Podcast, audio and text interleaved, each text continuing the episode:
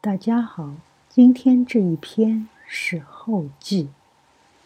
在韩国釜山读小学三年级的时候，级任导师给了我一份很特别的作业，他要求我每天写一篇作文或日记交给他，每天交一篇作文。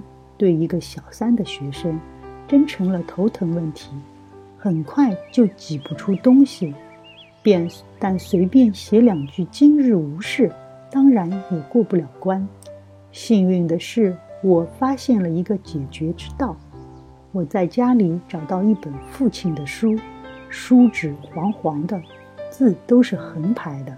书里按各种主题整理收录了许许多多文章，从一年春夏秋冬四季的变化到悲欢离合，从抒情。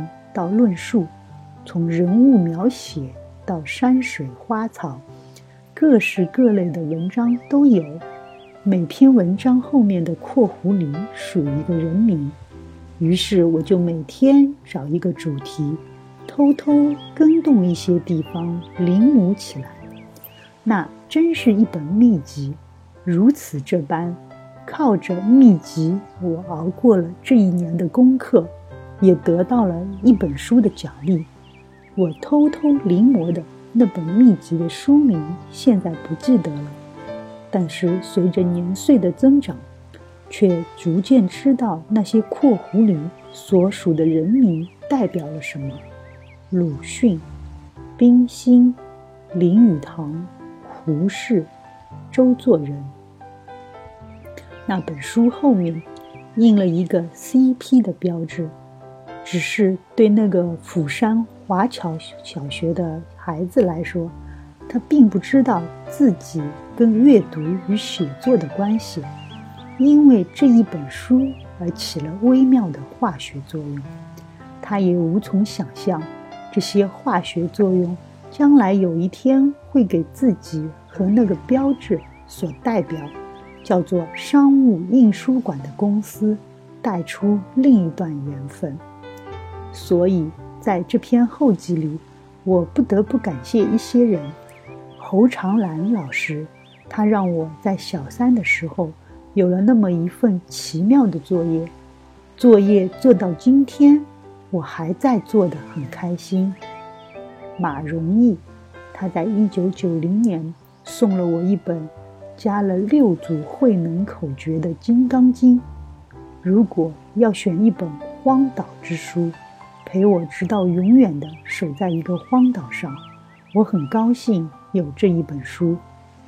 汪毅在一些相持不下的争执后，介绍我读了一本《如何阅读一本书》，激起我思索如何寻找一本书，以及其后七年里的许多事情。这些书都在一些关键时刻，帮我在墙上。画出了一道门户，在匆仓促的情况下，同意为这本书做插画的张妙如，让这本书多了一份原先没有的感觉，在此表示谢意。要感谢红蓝教授所做的序，他从没有停止过对阅读的推广。吴继文为这本书所写的序。让我意外地了了一段公案。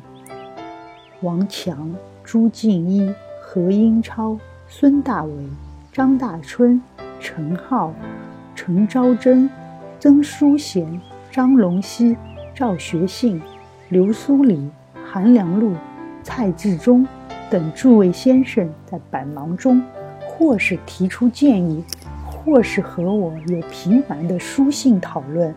让我有所调整，也在此一并致谢。最后要致谢的还有张世元，他在这本书书名还没决定之前，就设定了开本和美术形式，正好符合后来越界阅读这个题目。编辑威尼配合一个麻烦的作者，辛苦之处也多谢。最好的结束应该是另一个新的开始。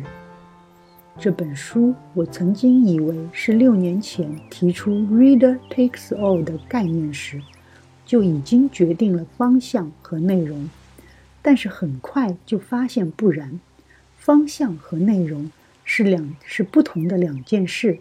我必须经过六年的摸索，然后才在最后的八天里写成初稿。我知道这些都将陪伴着我踏上一个新的旅程。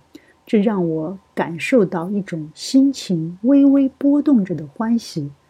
在我即将踏上新的旅程之前，且让我也祝您，我亲爱的读者，在阅读的密林里，你也旅途愉快。